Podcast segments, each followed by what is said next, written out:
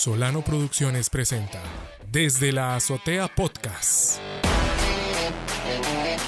El podcast donde todos quieren estar porque tienen algo que contar. Muy buenas, estimados oyentes del podcast Desde la Azotea. Bienvenidos a un episodio más de esta cuarta temporada. Otro episodio, colaboración con la Universidad de Costa Rica Estamos bastante eh, contentos con los episodios anteriores, sus comentarios, sus reacciones y la repercusión de cada uno de ellos en esos episodios especiales, en estos episodios especiales en los que buscamos promover y divulgar ciencia. En este episodio vamos a hablar sobre eh, un tema muy especial y quiero presentarles a el profesor, el doctor Roberto Rodríguez, eh, quien es profesor eh, en la Universidad de Costa Rica, es ingeniero eléctrico y además cuenta con una maestría y un doctorado eh, de la Universidad Complutense de Madrid. realiza investigación en áreas de arquitectura de computadoras y computación de alto rendimiento, sistemas integrados y tecnología de memorias emergentes. Pero bueno, eso y más el profesor eh, desarrolla y está en constante investigación. Pero démosle la bienvenida a este episodio. Es un honor que esté aquí, profesor.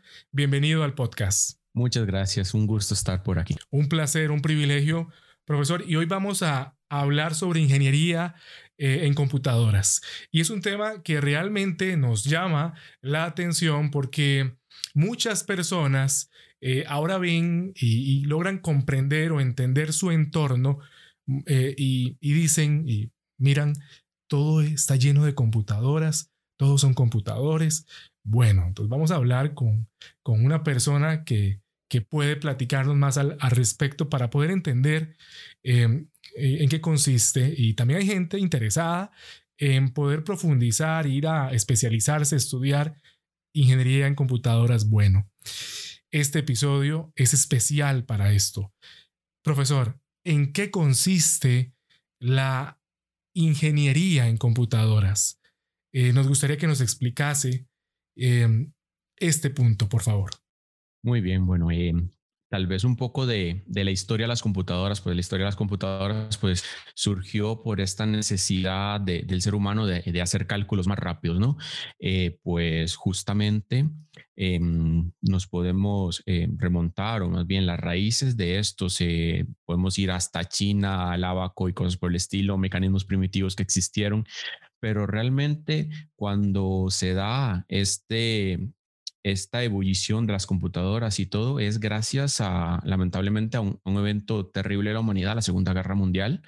Pues allí justamente es cuando eh, pues los nazis tenían esta parte de la codificación de sus mensajes, por ahí los aliados empezaron a decodificar esto, se da toda la decodificación de este código nazi que se llamaba Enigma, que ellos decían que era eh, básicamente que irrompible ese código y los aliados lo rompen gracias a Alan Turing y demás compañeros y pues por ahí empieza a surgir todo esto de, la, de las computadoras. Entonces ya empiezan a, aparecer máquinas que pueden hacer más de una cosa. O sea, por antes de eso, pues se hacía una máquina que era capaz de diseñar aviones, de hacer cálculos balísticos o una sola tarea. Posterior a esto, pues ya empiezan a aparecer máquinas que pueden ser eh, programables, eh, que es lo que se llama, es decir, su tarea se puede cambiar a partir de una programación. Y justamente, pues esto da origen a lo que es eh, la computación, empiezan a aparecer los lenguajes de programación y surge lo que es la, la, la ciencia de la computación e informática, y esto surge muy del lado de las matemáticas. Entonces los primeros que se dedicaban a, la computación eran matemáticos puros, no tanto eh, físicos como podemos pensar en ingeniería eléctrica. Yo soy también ingeniero eléctrico, pues por la parte de ingeniería eléctrica pues estudiamos la física porque y, la matemática que nos sirve para modelar esos fenómenos físicos para justamente eh, generar eh, algún producto, o sea, hacer algún cambio en la naturaleza para nuestro beneficio, en la energía eléctrica. generarla, transmitirla y poder utilizarla. Pues la parte de la computación es como un poco más etérea, tal vez, porque son más teorías matemáticas, algoritmos, como eh, de, ahí eh, surge esto, muy, muy del lado de las matemáticas. entonces ahí tenemos eh, personas famosas justamente como Turing y otros más que, que justamente vienen a, a desarrollar esto. Em, justamente, pues en nuestro país, pues se habla, qué sé yo, de ingeniería informática, eh, ciencias de la computación, ingeniería en sistemas, ingeniería de computadoras. ¿Cómo, ¿Cómo mezclamos esto? ¿Qué es cada cosa? Pues justamente nosotros podemos ver la ingeniería informática o la ciencia de la computación como eso, como el núcleo, la parte de, generar eh, códigos, de, de generar algoritmos, de, de lo que es la computación pura. Tenemos la parte de ingeniería en sistemas, que justamente lo que trata es de analizar un sistema como un todo, optimizarlo, eh, automatizarlo. Va más del lado de lo que es satisfacer la necesidad del usuario final. Lo que justamente, por ejemplo, em, a veces se habla de, digamos, uno conoce a algún padre que le dice, ah, mi, hijo es un genio, no sé qué, porque sabe utilizar la tablet, el iPad, lo que sea. Pues eh, no dudo de la inteligencia de su hijo, pero realmente los grandes genios son estos ingenieros en sistemas que diseñan un equipo, un dispositivo que cualquiera es capaz de usar. O sea, que es tan intuitivo, que tiene una experiencia de usuario tan eh, óptima que pues que justamente un bebé lo puede utilizar y un bebé inmediatamente capta, pues si doy botón, si doy, si toco aquí pasa esto, si toco ya pasa esto otro y e inmediatamente lo, lo empieza a captar. Pues un ingeniero en sistemas está muy del lado de, desarrollo de, interfaces, de, analizar un sistema, de, justamente tratar de, hacer que todo funcione. De eh, igual que, que, el ingeniero informática tiene una gran componente de programación, pues justamente tiene que crear ese software, que tiene que crear esas interfaces. Eh, eso, digamos, en lo que nosotros en este país conocemos como ingeniero en sistemas. ¿Qué hace un ingeniero en computadoras? Pues aquí justamente el ingeniero en computadoras es ese puente entre lo que es la informática y la ingeniería eléctrica.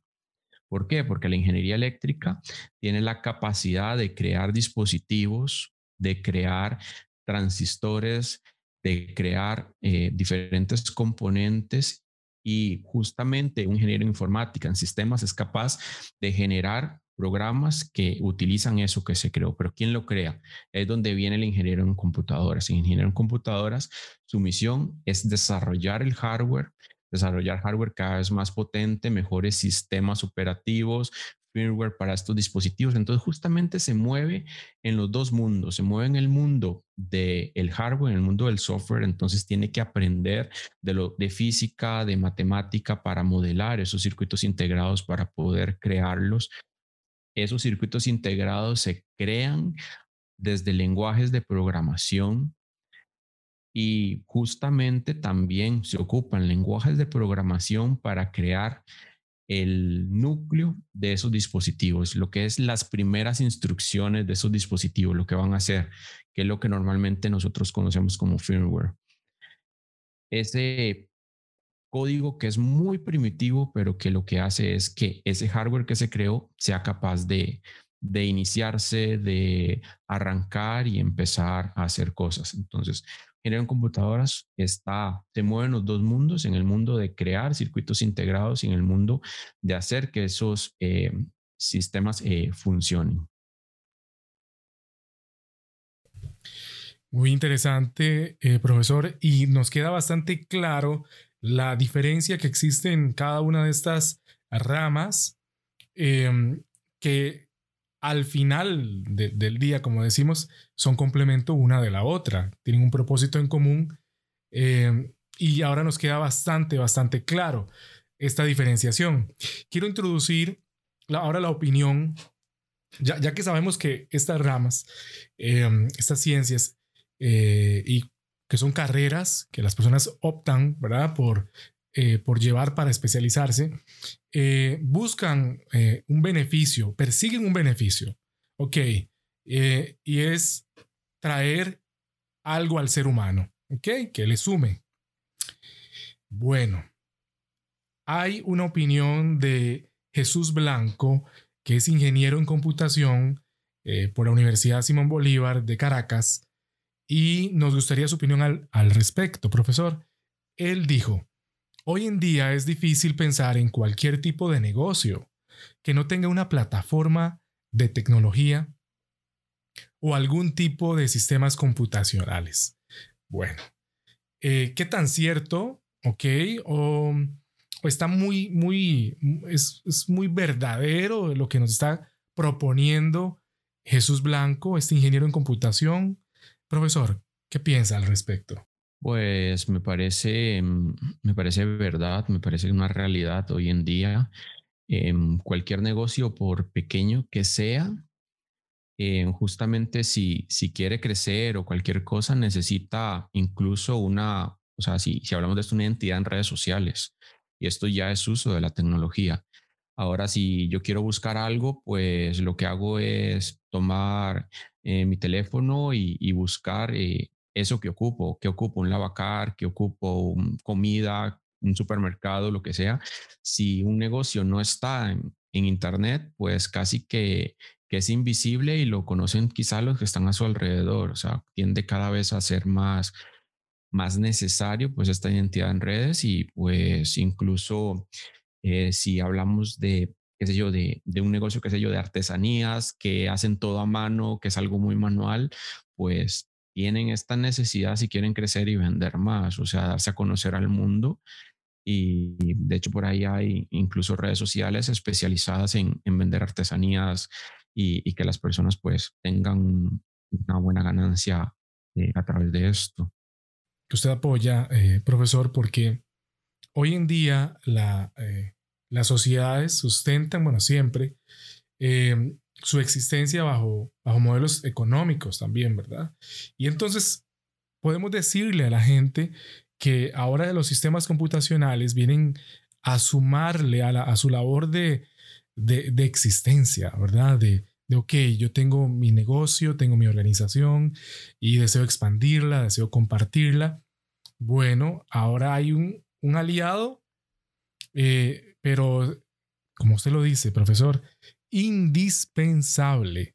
Creo que un, ingeniero eh, muy, muy famoso también, un filántropo, el fundador de, de Microsoft, eh, sentenciaba una frase que decía que si tu negocio no está en Internet, hoy en día, tu negocio no existe, el señor Bill Gates.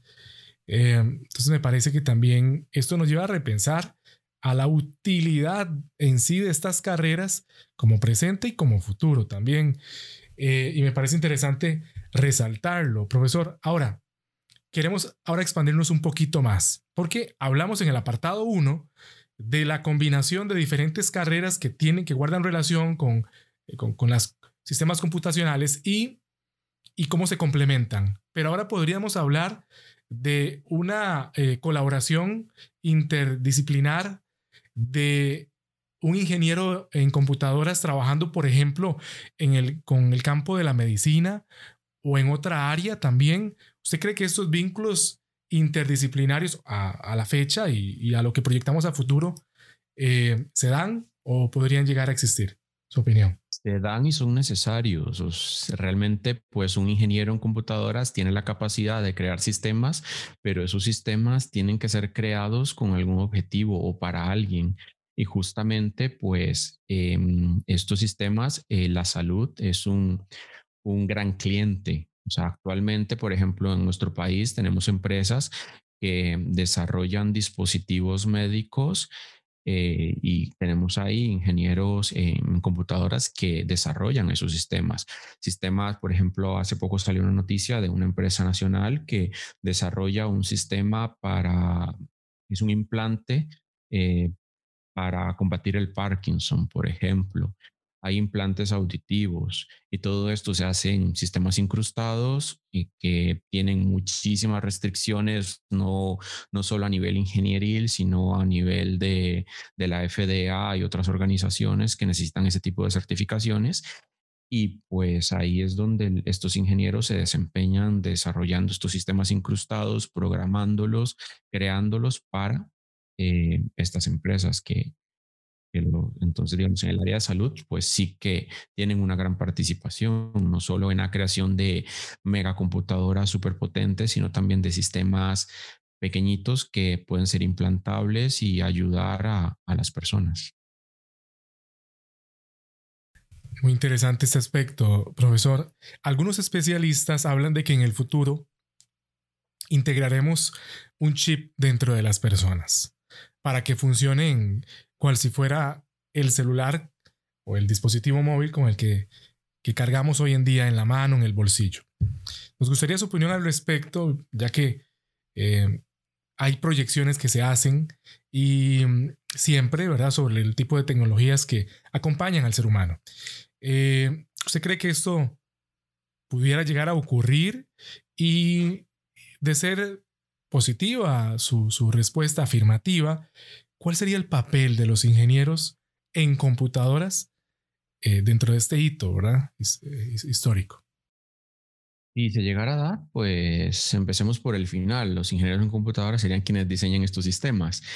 y si se llegara a dar, pues justamente Mm, creo que no estamos tan cerca todavía, pues se necesitan, o sea, digamos, actualmente un teléfono móvil pues requiere una cantidad de energía muy grande para eh, poder operar. Entonces, pues justamente hasta que no encontremos una mejor fuente de energía, algo como esto no, no es tan viable. O sea, digamos, eh, actualmente pues sí, existen implantes, como le comenté, para para, digamos, las personas eh, que tienen problemas auditivos, pues existen implantes para las personas, incluso implantes visuales, implantes eh, cardíacos. Todos estos implantes ya existen. Un implante que funcione como un teléfono móvil, pues justamente requeriría eh, una fuente de energía bastante grande.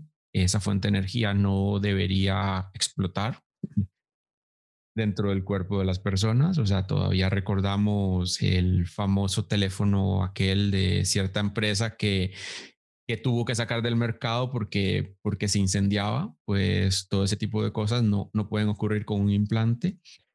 Y pues justamente si mm, por el lado de, energía estamos un poco lejos y también por el lado de, de interfaces, o sea, cómo, cómo operar, cómo, cómo interactuar con este implante ¿qué tendríamos? O sea, una, un implante grande en el brazo que sea una pantalla, no sé, o sea, digamos, todavía falta hacer mucha investigación para llegar a esto, pero en un futuro no cercano sí pensaría que, se podría llegar a algo así. Profesor, y, hablando, tal vez no, no, proyectándonos tanto al, hacia un futuro tan lejano, sino un tanto inmediato, bueno, ya se nos habló de tecnologías que, que están saliendo inclusive en noticieros actualmente. Pero un futuro mediano plazo, ¿qué tipo de tecnologías podríamos asociar a la carrera de ingeniería de computadores? Pues justamente mucho de lo que está desarrollado en circuitos eh, electrónicos, digitales, eh, lo que es silicio, hablamos de computadoras, dispositivos de comunicación tipo routers, dispositivos biomédicos, Mm, eh, vehículos eléctricos, toda la parte de, electrónica de potencia, de las interfaces de estos vehículos, pues realmente un ingeniero en, computadoras es un ingeniero que, se puede desempeñar en, muchas áreas. Eh, básicamente donde se ocupa una computadora o un circuito electrónico, pues ahí se puede desempeñar, sea desarrollando el circuito o programando los primeros pasos de este circuito, las primeras interfaces. Muy interesante, muy interesante, profesor, porque nos, nos amplió la perspectiva de lo que la ingeniería en computadoras está em, permitiéndole y ofreciéndole al ser humano, al ciudadano de, a pie, e, e, invita a más personas a, poder em, navegar, querer conocer más acerca de esta ciencia, esta rama de la ciencia en el área de la computación. Profesor, ¿podría contarle al oyente dónde puede obtener más información acerca de ingeniería en computadoras, también ingeniería eléctrica. Ya usted nos habló también de, de esta colaboración que existe entre ambas. Bueno, ¿dónde podemos obtener más información al respecto, profesor? Bueno, en la Escuela de Ingeniería Eléctrica de la Universidad de Costa Rica, es a nosotros como Ingeniería Eléctrica ofrecemos eh, tres énfasis. Eh, sistemas de potencia y energía, que justamente la generación y la transmisión de la, de la energía eléctrica, electrónica y telecomunicaciones, que casi que se explica sola, toda la parte de, telecomunicaciones, redes eh, y toda la parte de, de electrónica, de, de automatización industrial, por ejemplo. Y tenemos un énfasis más que es computadoras y redes, que no nos llamamos ingeniería en computadoras, sino que es ingeniería eléctrica con énfasis en computadoras y redes. Y en este énfasis, pues se estudia eh, programación, se estudia sistemas digitales, cómo crear estos sistemas digitales, cómo crear estos circuitos, cómo utilizar estos sistemas, desde todos los, puntos de vista. Entonces, eh, nos pueden encontrar en Facebook como Escuela de Ingeniería Eléctrica Universidad de Costa Rica, en la página web eie.ucr.ac.cr